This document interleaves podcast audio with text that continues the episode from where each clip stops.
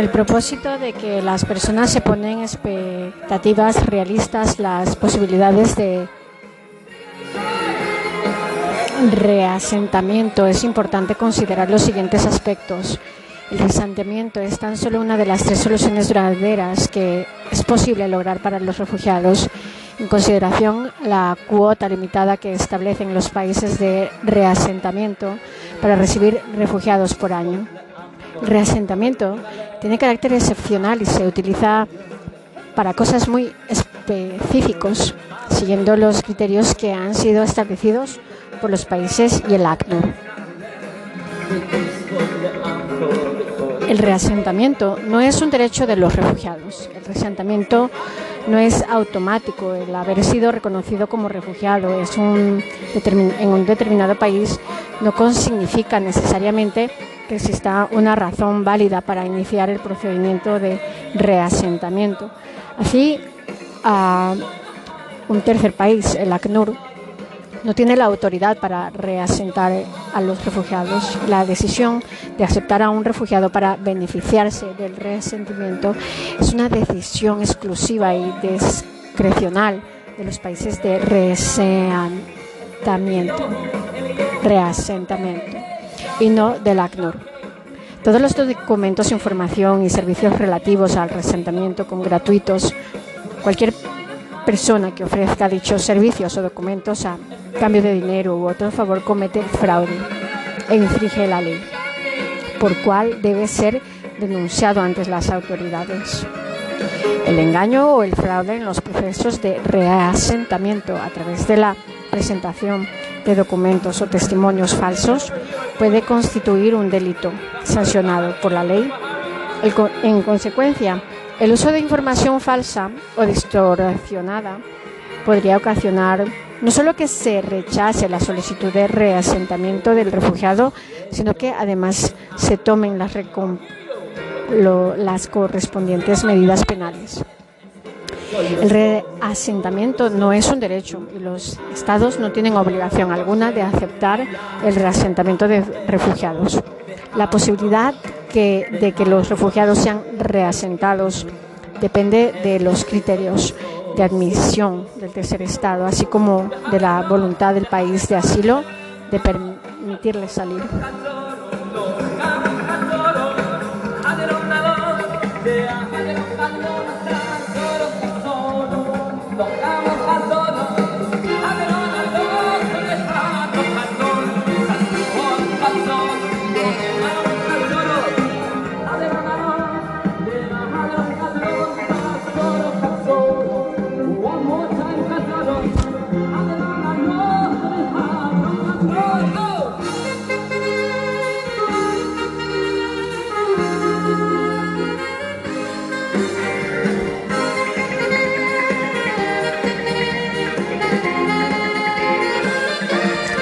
Reasentamiento es por definido una importante herramienta para repartir la carga y la responsabilidad de los estados desde los primeros años de existencia del ACNUR y hasta la década de 1980. El reasentamiento se considera una solución duradera a disposición de un gran número de personas, por ejemplo, a raíz de los conflictos de Indochina, más de 700.000 vietnamitas fueron reasentados en terceros países después de haber recibido protección temporal en país de la región. Actualmente, el resentimiento se considera una solución duradera para un número relativamente menor de refugiados. Las razones son complejas y se complican en partes por el cambio socioeconómico mundial y la dinámica geopolítica. Sin embargo, tiene un papel fundamental, sobre todo para aquellos cuya vida, libertad, seguridad, salud y otros derechos humanos fundamentales están en riesgos en el país donde buscaron protección internacional. En los casos en que la integración local no es una opción y no es posible la repatriación voluntaria en un futuro cercano, el reasentamiento puede ser la única solución disponible, en especial en situaciones de, de refugiados prolongados. De esta forma, el reasentamiento es un instrumento importante de protección internacional, al igual que una solución duradera. El reasentamiento puede, ser, puede tener también un valor estratégico. Su utilización como solución duradera para algunos refugiados puede abrir vías para que otros puedan disfrutar las mejores condiciones en el primer país de asilo. La, la, disponibilidad de oportunidades para la repatriación voluntaria y o la integración local no niega la posibilidad de reasentamiento de un refugiado o un grupo de refugiados. El ACNUR aún puede considerar el resentamiento de las personas que no pueden volver a su país de origen debido a un, su temor a la persecución la imposibilidad de garantizar la protección o de integrarse localmente. También puede considerarse el resentamiento para las personas con necesidades específicas que no pueden tratarse de, de manera adecuada en el país de acogida. El resentamiento es un proceso que no termina con el traslado de los refugiados a un tercer estado.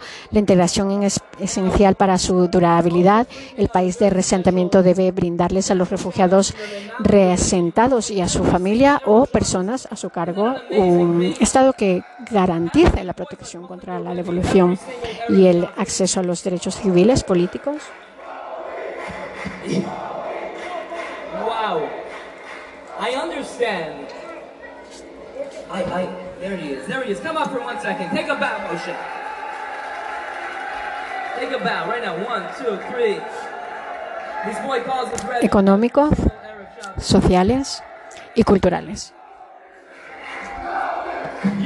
Si a los de los nacionales asimismo debe darles a los refugiados la oportunidad de convertirse en ciudadanos naturalizados, la integración de los refugiados resentados en beneficios tanto para ellos mismos como para el Estado receptor, con la integración los refugiados reasentados se convierten en participantes independientes y activos de la sociedad.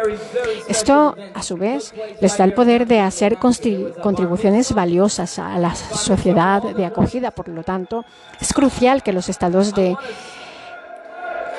resentamiento dispongan de servicios de ayuda a la integración, como la enseñanza del idioma y la formación profesional y otros programas que faciliten el acceso a la educación y el empleo. También es importante que les ofrezcan a los refugiados orientación cultural y controlen sus expectativas antes y después de su llegada al país de reasentamiento, a fin de facilitar el proceso de ajustes en la nueva comunidad y fomentar una actitud positiva hacia la integración.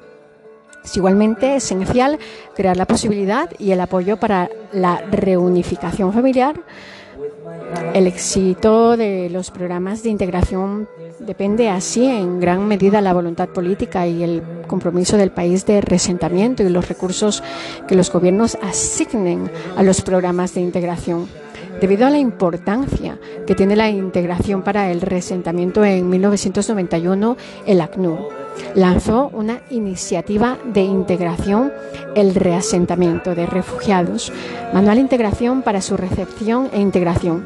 Es un resultado importante de esa iniciativa dirigido a los planificadores de programas, el manual de ejemplos de buenas prácticas en lo que respectan la gestión de la acogida inicial, la preparación de las comunidades de acogida, la enseñanza del idioma, la educación, el empleo y las cuestiones que deben tenerse en cuenta para garantizar que consideren las necesidades de todos los refugiados resentados en el proceso de planificación codificaciones y previas las consideraciones del reasentamiento.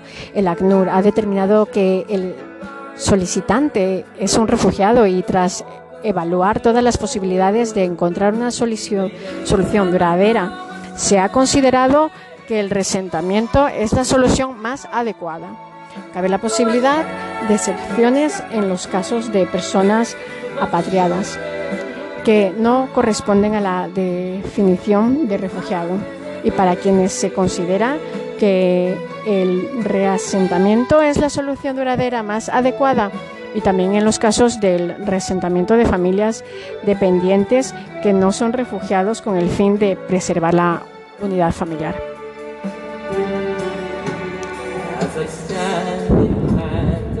Fuente ACNUR. Ilustración 3. Determinar la necesidad de protección, el primer paso para resentar a los refugiados es determinar que necesitan realmente ser reasentados, que se necesitan protección. Suele ser el ACNUR quien identifica que refugiados o grupos de refugiados necesitan protección, ya que pese a esta amparados bajo su mandato no están convenientemente protegidos en su situación. Las convocatorias se comunican en los Estados miembros de la ONU. Selección. Los países que aceptan el resentimiento seleccionan a los refugiados que resentarán mediante los métodos. Uno se basa en un informe y el otro en una entrevista. La selección mediante informe se basa exclusivamente en el recopilado por el ACNUR para que el reasentamiento se lleve a cabo. La selección mediante este proceso puede ser rápida y económica, ya que no es necesario realizar ningún viaje al país de acogida para el proceso de selección. Sin embargo, los países de reasentamiento empiezan a ser reticentes a aceptar refugiados basados solo en los informes. La otra opción consiste en el envío de misiones de selección desde los países de reasentamiento para entrevistar a los refugiados que han sido identificados mediante los informes del ACNUR. Las entrevistas individuales dan a los refugiados la posibilidad de preparar su propio caso para el resentamiento y permite a los países de resentamiento seleccionarlos basados en el propio juicio a sus funcionarios. Un conveniente habitual en las que misiones de selección rechazan un número significativo a esos refugiados identificados por el ACNUR. Traslado. Una vez que el refugiado ha sido seleccionado, su futuro país de acogida, a menudo en cooperación con el ACNUR, se encargará de su traslado. En la mayoría de los países de resentamiento, la Organización Internacional para las Migraciones OIM organiza los detalles prácticos del traslado, el tiempo entre la selección de un refugiado o grupos de refugiados y su salida de, se puede demorar desde una semana hasta varios meses.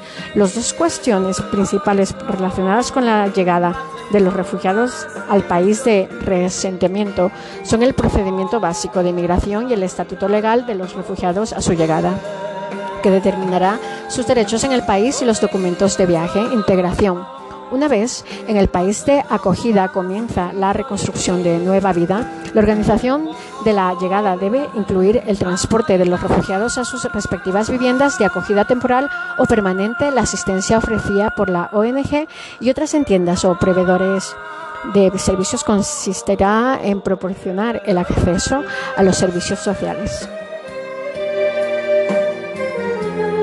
Actores de un resentamiento. Los refugiados generalmente huyen de una guerra, persecución y o tortura, sin poder encontrar una protección permanente adecuada.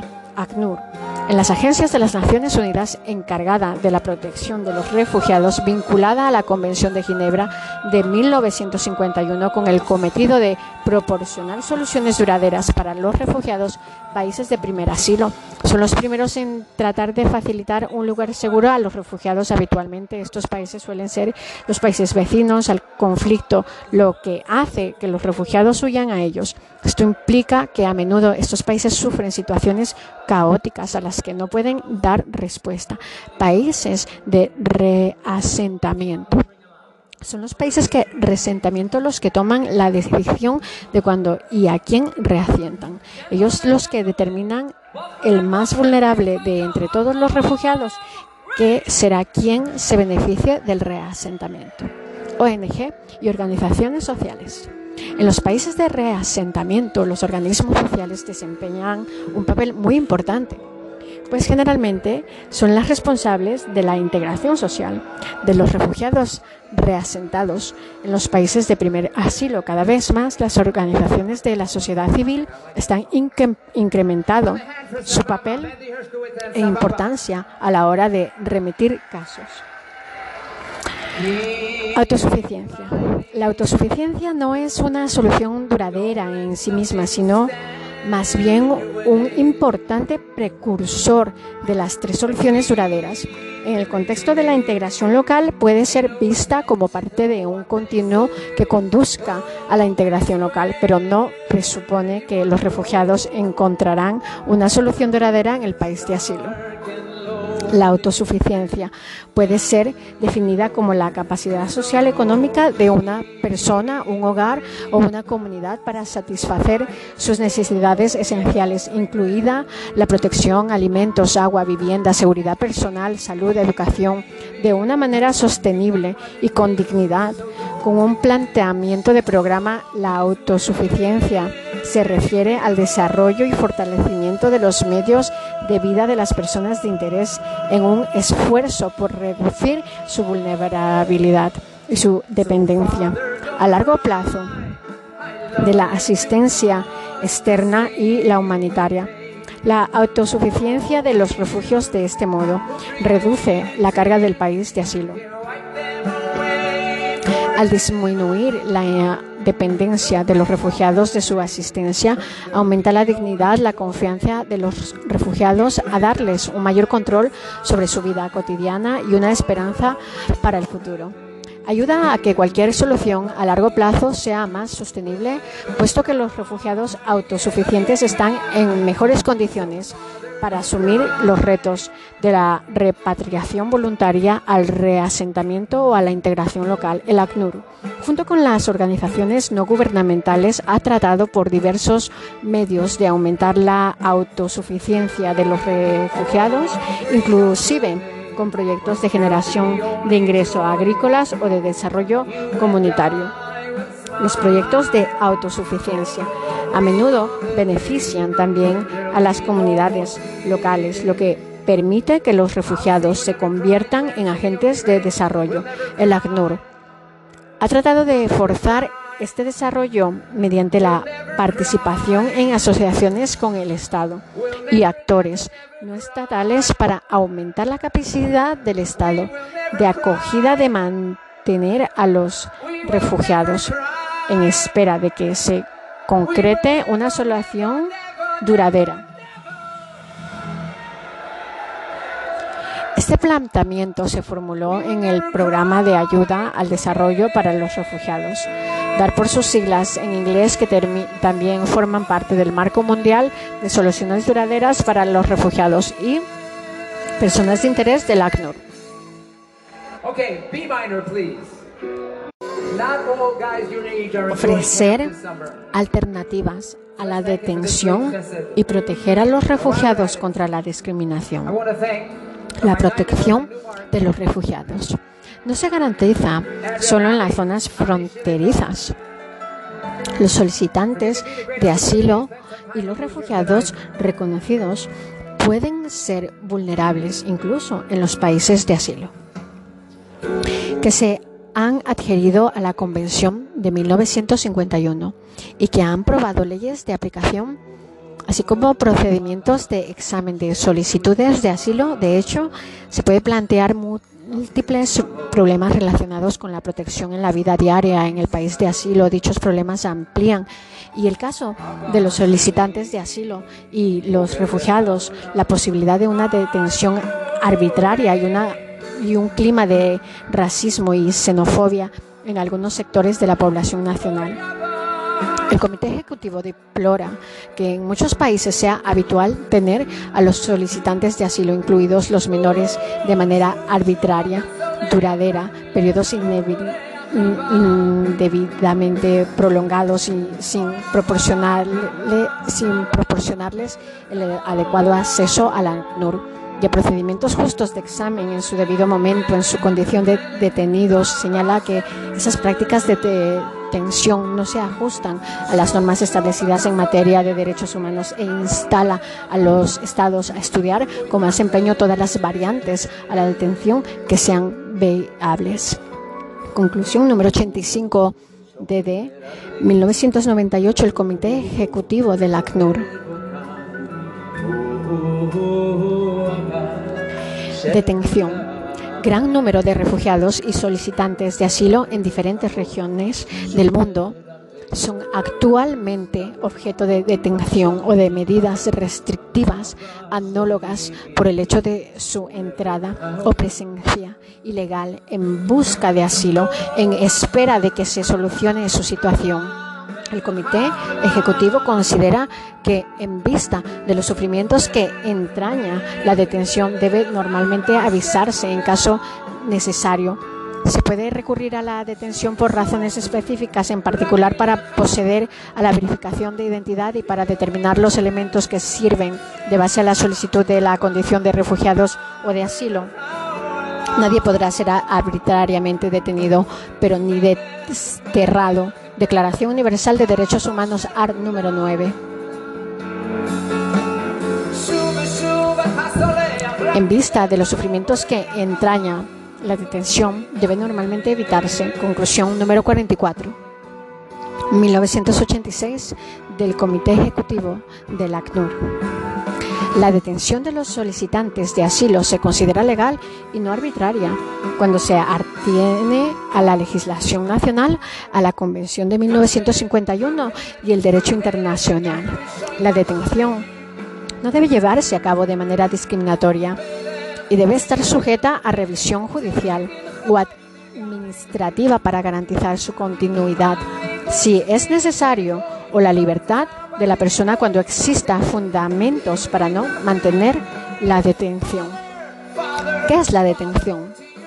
La detención no solo implica encarcelamiento, la detención es el confirmamiento en lugar limitado o restringido, que incluye cárceles, campamentos cerrados, centros de detención privados o públicos, habitaciones de hotel o zonas de tránsito, en aeropuertos donde la libertad de circulación es sustancialmente reducida y de donde solo se puede salir abandonando el territorio del país de asilo.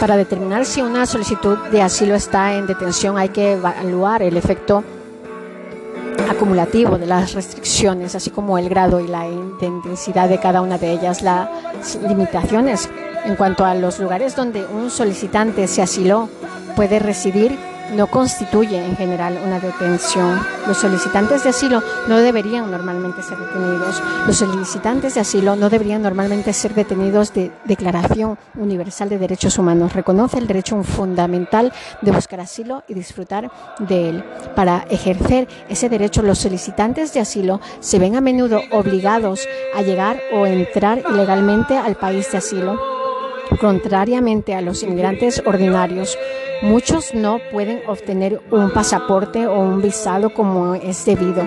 Habría que tener en cuenta este hecho en el reconocimiento de los traumas físicos y psicológicos padecidos por muchos solicitantes de asilo antes de imponer cualquier restricción a la libertad de circulación.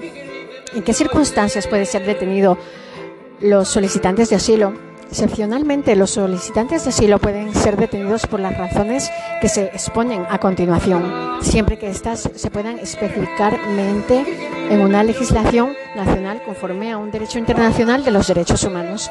Debería existir una presunción legislativa con la detención es necesario buscar soluciones alternativas. Véase más adelante y aplicarlas, a menos que ya indicios de que resulten ineficaces. En el caso de las personas concernidas, el solicitante de asilo será detenido solamente después de haber considerado todas las demás posibles alternativas, a decir, efectuar la detención. Las autoridades deben determinar si la detención es razonable y proporcional a los objetivos previstos. Si se considera necesaria la detención, solo debe imponerse de manera no discriminatoria y por un lapso de tiempo mínimo. Las cuatro excepciones aceptables a la norma general de que se debe evitar la detención deben estar prescritas por la ley. Las solicitantes de asilo solo pueden ser detenidos. Para proceder a la verificación de identidad, se refiere a los casos en que no se han podido determinar la identidad o esta ha sido cuestionada. Para determinar los elementos que sirven de base para la solicitud de asilo, se trata de una entrevista preliminar para obtener datos esenciales. El solicitante de asilo no puede ser detenido mientras dure el procedimiento de, determinación de la condición o durante un plazo identificado. En los casos en los que los solicitantes de asilo han destruido sus documentos de viaje o de identidad o han hecho uso de documentos falsos para inducir a error a las autoridades del país donde tienen la intención de solicitar asilo, las autoridades del país de asilo deben establecer que el solicitante de asilo actuó de mala fe e intentó engañarles o se negó a cooperar con ellas. Los solicitantes de asilo se ingresan sin documentos porque no han podido obtenerlos, no deben ser detenidos únicamente por esta razón. Para proteger la seguridad nacional y el orden público se trata de los casos en que hay motivos para pensar en el solicitante de asilo, tiene antecedentes penales y o afiliación que pueden constituir un riesgo para la seguridad nacional o el orden público. Los solicitantes de asilo que llegan mediante un sistema de tráfico o trata de personas deberían quedar excluidos de esta categoría y no deberían ser detenidos por ser por esa única razón. Suelen ser las víctimas y no los autores de actos delictivos. ¿Qué circunstancias no justifican la detención? Las solicitantes de asilo no deberían ser detenidos cuando llegan directamente de un territorio donde su vida o su libertad corría peligro. Se presentan sin demora ante las autoridades y pueden alejar causas justificadas de su entrada o presencia ilegales. La detención por razones distintas las arriba mencionadas, por ejemplo, en el marco de una política destinada a disuadir a los futuros solicitantes de asilo o a desalentar a los que ya han presentado una solicitud para que renuncien a seguir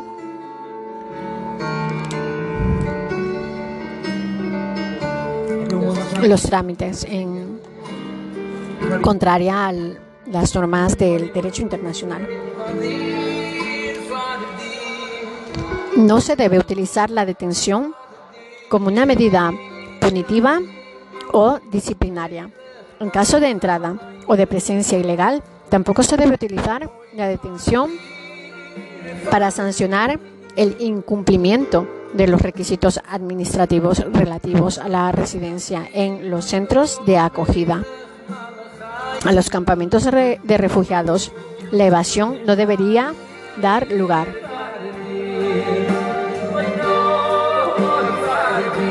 Una exclusión automática de procedimientos de determinación de la condición de refugiado o al regreso del país de origen que ocurre cuando los solicitantes de asilo entran ilegalmente de conformidad con, la, lo dispuesto a la Convención de 1951, no se impondrán sanciones penales por causa, por, por causa de su entrada o presencia ilegales a los refugiados que llegan directamente del territorio donde su vida o su libertad estuviera amenazada, a condición de que se presenten sin demora a las autoridades y aleguen causa justificada de su entrada o presencia ilegales.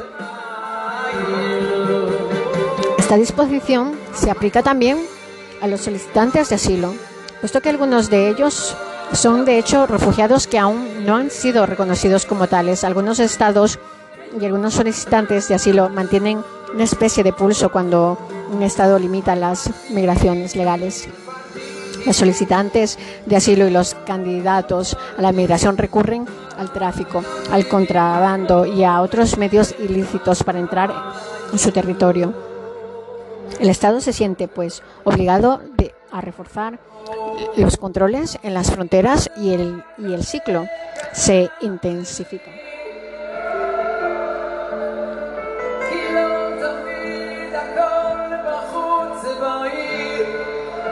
El Comité Ejecutivo de ACNUR expresó la opinión de que, en vista de los sufrimientos que entraña la detención, debe normalmente evitarse en caso necesario. Se puede recurrir a la detención, pero solamente por las razones prescritas por la ley para proceder a la verificación de la identidad. Para determinar los elementos que sirven de base a la solicitud de la condición de refugiado o de asilo para tratar los casos en que los refugiados o solicitantes de asilo han destruido sus documentos de viaje o de identidad o han hecho uso de documentos falsos a fin de inducir a error a las autoridades del Estado donde tiene la intención de solicitar asilo o para preservar la seguridad nacional o el orden público al mismo tiempo. El Comité Ejecutivo reconoció la importancia de procedimientos equitativos y rápidos para la determinación de la condición de refugiados o para la concesión de asilo a fin de proteger a los refugiados y a los solicitantes de asilo de detenciones injustificadas o indebidamente prolongadas. Subrayó además la importancia por lo que añade a la legislación y o a las prácticas administrativas nacionales de establecer la distinción necesaria entre la situación de los refugiados y solicitantes de asilo y de otros extranjeros. ¿Cuáles son algunas de las otras alternativas para elegir otra alternativa? Es menester fundarse en una evaluación individual de la situación de solicitante de asilo y de las condiciones locales. Los gobiernos pueden considerar también la solución alternativa a la luz de las costas directos e indirectos de cada una de ellas. La lista de figura a continuación no es exhaustiva. Ofrece opiniones que podrían permitir a las autoridades conocer el lugar de residencia de los solicitantes de asilo, garantizando a estos al mismo tiempo cierta libertad de circulación. Solicitantes de asilo que entran ilegalmente lo que dice la Convención de 1951. Solicitantes de asilo que entran ilegalmente, lo que dice la Convención de 1951 los estados contratantes no impondrán sanciones penales por causa de su entrada o presencial ilegales a los refugiados que, llegando directamente del territorio donde su vida o su libertad estuviera amenazada, en el sentido previo por el artículo 1, haya entrado o se encuentren en el territorio de tales estados sin autorización a, a condición de que se presenten sin demora a las autoridades y aleguen causa justificada de su entrada o presencia ilegales. Los estados contratantes no aplicarán a tales refugiados otras restricciones de circulación que las necesarias y tales restricciones se aplicarán únicamente hasta que se haya regularizado la situación en el país o hasta que se refugia, el refugiado o tenga su admisión en otro país. Los estados contratantes concederán, concederán a tal refugiado un plazo razonable y todas las facilidades necesarias para obtener su admisión en otro país. Convención sobre el Estatuto de los Refugiados, artículo 31. Llegando directamente. Esto significa que el solicitante de asilo llegó directamente de su país de origen de otro país donde ya no se podía garantizar su protección y su seguridad, o de un país de tránsito donde residió durante, residió durante un corto periodo sin pedir asilo ni disfrutar de él.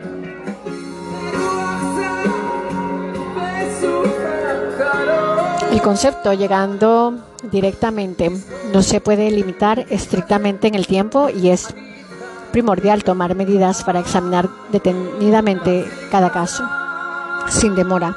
Asimismo, tampoco se puede aplicar mecánicamente ningún límite de duración al concepto sin demora, y ello porque las solicitantes de asilo deben afrontar los efectos de trauma, los problemas de comunicación, la falta de información, el temor o la sospecha con respecto a las autoridades, a la falta de medios de subsistencias básicos y otras dificultades.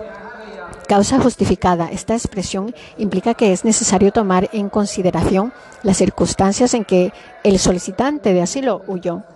Exigencias de control. Se puede exigir al solicitante de asilo que se presente periódicamente a los servicios de inmigración o de policía. Se concede la liberación sobre la base de reconocimiento del propio solicitante de asilo un miembro de su familia una ONG o un grupo comunitario que garantiza de esta respetará sus obligaciones y se prestará a las audiencias y citas oficiales. El solicitante puede estar obligado a residir en un, en un domicilio o en un par específicos y pedir autorización antes de cambiar de domicilio. Designación de un garante o un avalista. Se puede exigir a, los solicitantes de asilo que designen a un garante que se encargará de asegurar que se presente en las audiencias y citas oficiales. Si no lo cumplirán, el garante será sancionado con una multa. Liberación bajo fianza. Una solicitante de asilo puede ser liberado con sujeción a las disposiciones relativas al reconocimiento y al garante. Se debe informar a los solicitantes de asilo de esta posibilidad y el monto de la fianza no debe ser prohibitivo.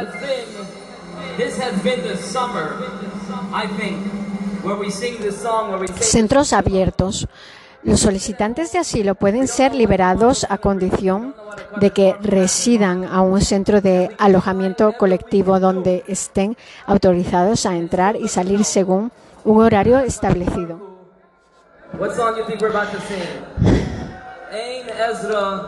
La detención, el encarcelamiento o la prisión de un niño se llevará a cabo de conformidad con la ley. Y se utilizará tan solo como medida de último recurso y durante el periodo más breve que proceda. Convención sobre los Derechos del Niño, artículo 37b los niños y la detención. En el punto de partida es que la detención de un niño debe ser solo una medida de último recurso. Y durante el periodo más breve posible, tal como se estipula en el artículo 37b de la Convención sobre los Derechos del Niño así como en las directrices del ACNUR relativas a los niños refugiados, habida cuenta del interés superior del niño, niños separados de la familia. Los niños que son separados de su familia, conocidos también como niños no acompañados, deben confiarse en la medida de lo posible al cuidado de otros familiares que ya reciben en el país de asilo si ellos no es posible, deben ser objeto de una atención adecuada y colocarse en lugares de alojamiento adoptados, adaptados a sus necesidades. Idealmente, un hogar o una familia de acogida. Es necesario designar a un tutor o un asesor para representar el interés superior del niño. Niño acompañados de sus padres. Se debe examinar todas las alternativas a la detención de los niños y las personas que se ocupan de ellos serán detenidos solamente si están medida en el único medio de mantener la unidad de la familia. Si los niños son objeto de detención, si no existe otra alternativa, el país de asilo puede, de conformidad de la Convención sobre los Derechos del Niño, recurrir a la detención solo como medida de último recurso y durante el periodo más breve posible. Así pues, los niños no deben mantenerse en condiciones carcelarias. Es preciso hacer todos los esfuerzos para liberarlos y llevarlos a otros lugares de alojamiento. Paralelamente, se adoptarán medidas especiales para poner a disposición de los niños y su familia centros de alojamiento adoptados a sus necesidades, educación y juego. Durante su detención, los niños tienen derecho a la educación para facilitar su continuación tras la liberación. La educación se impartirá fuera del lugar de detención, Los niños deben tener acceso a actividades recreativas y, lúdidas, y lúdicas que son esenciales para su desarrollo físico y mental y que permitirán sobrellevar el estrés y el trauma.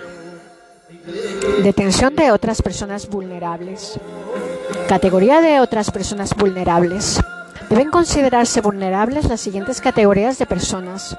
Los ancianos, separados de su familia, las víctimas de la tortura o de traumas, las personas con discapacidades físicas o mentales. Consideraciones especiales. Dados los efectos negativos de la detención de las personas vulnerables, las autoridades deben evitar detenerlas. Si dichas personas son objeto de detención, la detención se hará solamente después de que un médico competente haya establecido un certificado en que se especifique que ello no perjudicará la salud y el bienestar de la persona. Además, un profesional calificado se encargará del seguimiento y apoyo.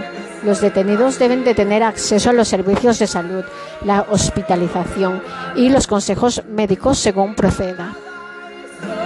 ¿Qué hace el ACNUR para ayudar a los niños no acompañados a encontrar a su familia?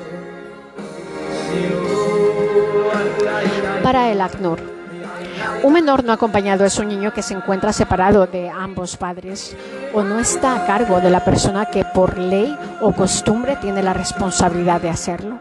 El número de niños refugiados no acompañados varía considerablemente según las causas y las condiciones del éxodo. Sin embargo, los especialistas estiman que representa por regla general del 2 al 5% de una población refugiada. Generalmente, el ACNUR trabaja en estrecha colaboración con otras instituciones para identificar a los menos no acompañados, registrar sus datos y, y localizar a su familia. En Ruanda, en Burundi, por ejemplo, el ACNUR trabajó con el UNICEF y el CICR, Food for the Hungry, y Save the Children, Reino Unido, así como con muchas otras ONGs, para buscar a las familias de los niños a ambos lados de la frontera.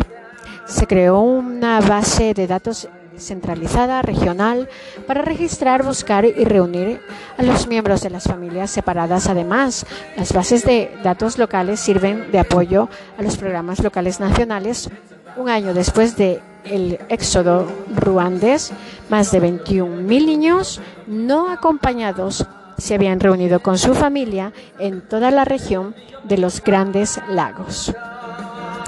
En general, el ACNUR no alienta la adopción de menores no acompañados fuera de su región de origen, pues a menudo es posible dar con el paradero de algún miembro de su familia.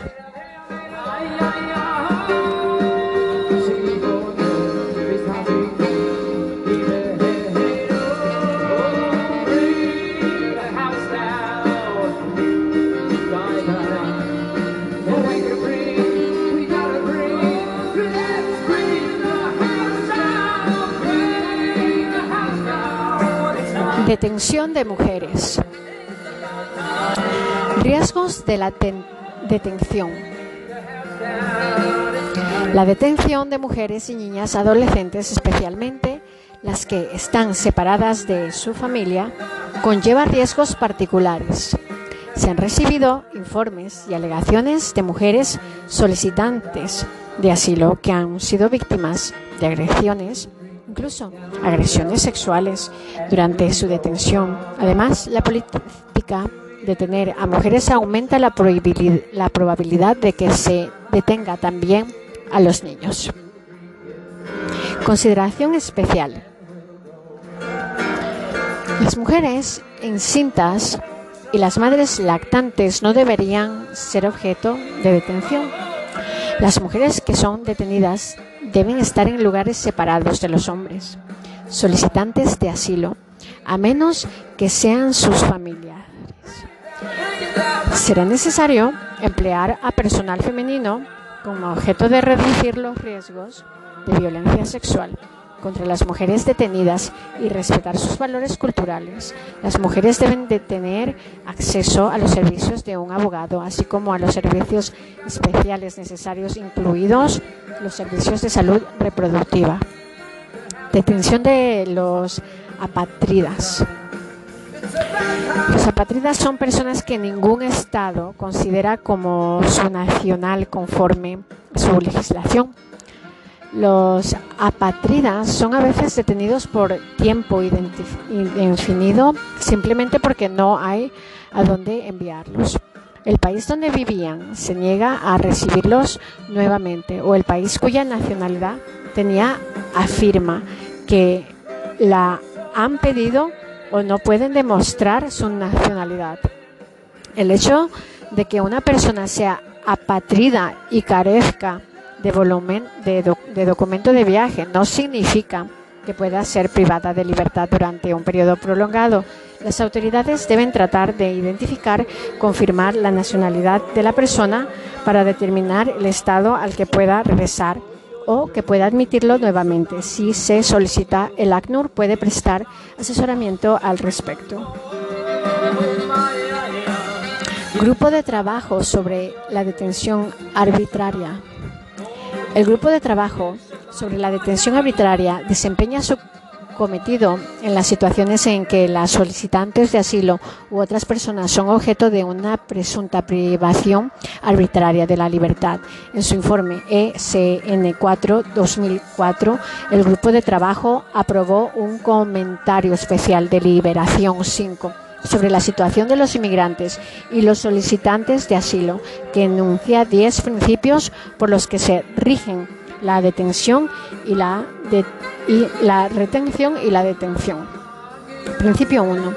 Todo solicitante de asilo o inmigrante será informado a ser interpelado en la frontera o en el territorio nacional en caso de de entrada irregular, verbalmente por lo menos y en un idioma que comprenda de la, naturaleza y los motivos de la decisión de negarle la entrada o permanencia a la que se enfrenta. Principio 2. Todo solicitante de asilo o inmigrante tendrá la posibilidad durante su retención de comunicarse con el exterior, en particular por teléfono, fax, correo electrónico y de ponerse en contacto con un abogado un representante consular o sus familiares. Principio 3. Todo solicitante de asilo o inmigrante retenido deberá comparecer cuanto antes ante un juez u otra autoridad. Principio 4. Mientras esté retenido todo, solicitante de asilo o inmigrante firmará un registro oficial o que represente garantías equivalentes en que quedará constancia de su identidad, los motivos de la medida de retención y la autoridad competente que adoptó tal decisión, así como la fecha y hora de admisión y salida. Principio 5. Al ser admitido en un centro de, retención, todo solicitante de asilo o inmigrante será informado del reglamento interno y si procede del régimen disciplinario aplicable y las posibilidades de que se aplique un mecanismo de confidencialidad, además de las garantías que suponga esta medida. Principio 6. La decisión debe partir de una autoridad competente. A esos efectos que tenga un grado de responsabilidad suficiente se basará en criterios de legalidad establecidos por ley. Principio 7. La ley deberá prever un plazo máximo de retención que en ningún caso podrá ser definido ni tener una duración excesiva. Principio 8. La medida de retención será notificada por escrito en un idioma comprensible para el solicitante. Con detalles de los motivos se precisará las condiciones en las que el solicitante de asilo o el inmigrante podrá presentar recursos ante un juez, el cual fallará cuanto antes respecto de la legalidad de la medida y llegando el caso ordenará la puesta en libertad del interesado. Principio 9. Se procesará de la retención de una institución pública especialmente destinada a estos fines. Cuando, por razones prácticas, no ocurra así, el solicitante de asilo o el inmigrante será internado en un lugar que no esté destinado a presos por delitos penales. Principio 10 se autorizará el acceso del alto comisionario de las Naciones Unidas para los refugiados, el Comité Internacional de la Cruz Roja, CICR, y si procede, las organizaciones no gubernamentales competentes a los locales de retención, racismo y xenofobia. El racismo, la discriminación, la xenofobia y la intolerancia frustran los esfuerzos internacionales destinados a proteger a los refugiados.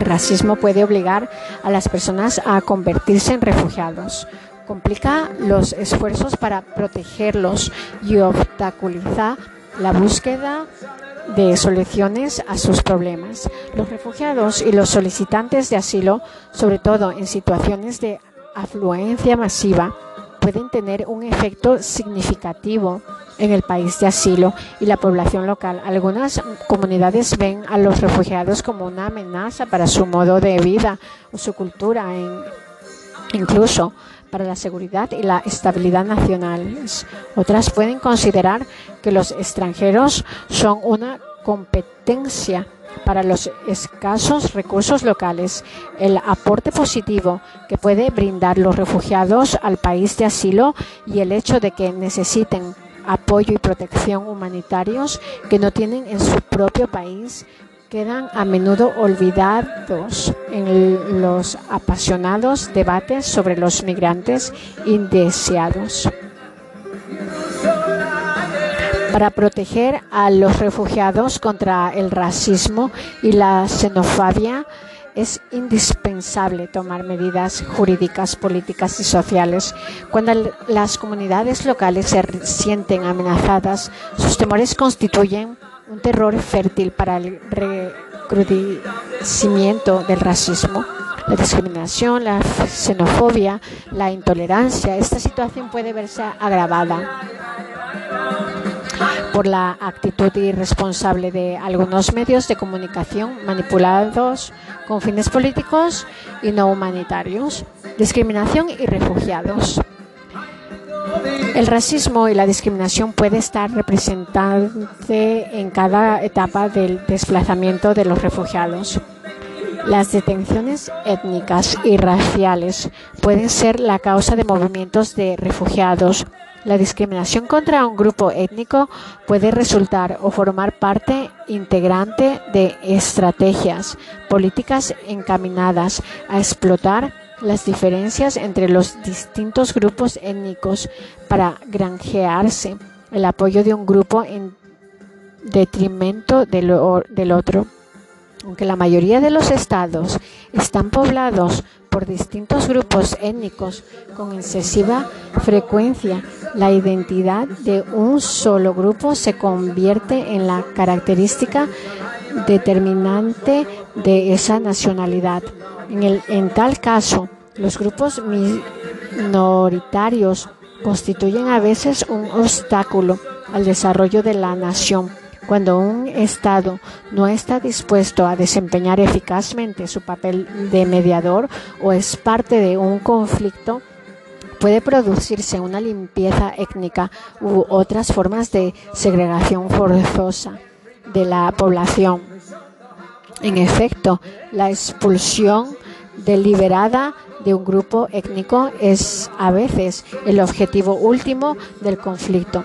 Durante sus desplazamientos, los refugiados pueden considerarse como una perturbación indeseable en la vida de la población local en la que han buscado seguridad. La comunidad de acogida considera a veces que son una competencia en la búsqueda de los escasos recursos e incluso una amenaza para la cultura local. La discriminación resultante puede traducirse en actos de violencia manifiesta o de formas más sutiles, tales como el pago de salarios miserables. Aun cuando se haya una solución duradera, integración local en el país, reasentamiento en un tercer país o repatriación voluntaria al país de origen, la discriminación contra el refugiado o el repatriado puede truncar la esperanza de rehacer una vida normal. Cada vez con mayor frecuencia, la repatriación se hace en condiciones que distan mucho de ser ideales. A veces, mientras persiste la situación de conflicto o la inseguridad general, es bien difícil, por no decir imposible, llevar a cabo el proceso de consolidación de la paz y de reconciliación cuando el Estado y la sociedad están deshabilitados. Cuando un gran número de refugiados regresa al mismo tiempo al país, la enorme presión que se ejerce en los recursos de las infraestructuras entorpece gravemente la reconstrucción económica. Los regresos masivos pueden repercutir también en las políticas y la legitimidad del Estado, sobre todo en caso de elecciones cuando los retornos alteran el equilibrio de los poderes políticos y militares, ya que estos pasan de un grupo étnico a otros. Estos dos consecuencias pueden, a su vez, fomentar la discriminación contra los refugiados repatriados que son considerados entonces como la causa de resultados económicos, militares o políticos o deseados para impedir el racismo a la discriminación contra los refugiados. Es indispensable tomar medidas a todos los niveles de la sociedad. Los estados deben velar porque todos los sectores de la sociedad emprendan una acción son concertada para combatir las divisiones y los conflictos raciales persistentes en el seno de la sociedad, especialmente el racismo contra los que son considerados como extranjeros. Las principales instituciones a todos los niveles de la comunidad, familia, escuela, lugar de trabajo, lugares de culto, élite, deben propiciar la tolerancia. El gobierno, las autoridades locales deben asignar recursos y desplegar mayores esfuerzos para erradicar las causas profundas del racismo y de la xenofobia. Los estados deben promover las actividades interculturales en asociación con la ONG y las organizaciones confesionales los estados, las ONG, las los organismos de Naciones Unidas y los medios de comunicación deben sensibilizar a la opinión pública contra el racismo y la discriminación y, la y contribuir a favorecer un cambio social positivo. Los tribunales, las comisiones de defensa de los derechos humanos y las oficinas de mediadores deben condenar firme y abiertamente a los responsables de los actos de violencia racista y xenófoba. Los políticos como farmoderos de opinión deben ser conscientes de la influencia que ejerce sobre la opinión pública y hacer uso de su posición para promover la tolerancia y el respeto de los derechos humanos. Cabría tener presente las dos conclusiones siguientes del Comité Ejecutivo del ACNUR.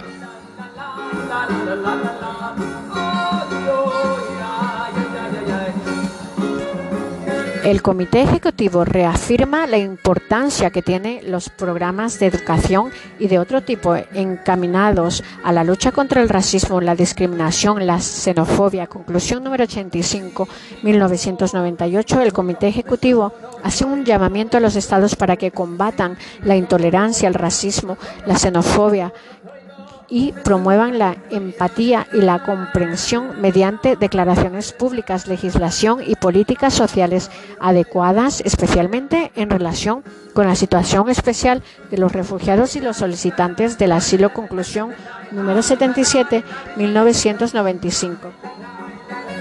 Preservar la dignidad del refugiado. ¿Cómo preservar la dignidad del refugiado? Limitar la detención. La detención debe ser limitada mediante una presunción contra su aplicación se debe utilizar solo en caso de necesidad de conformidad con las normas internacionales antes evocadas. Hay que prever en la legislación garantías procesales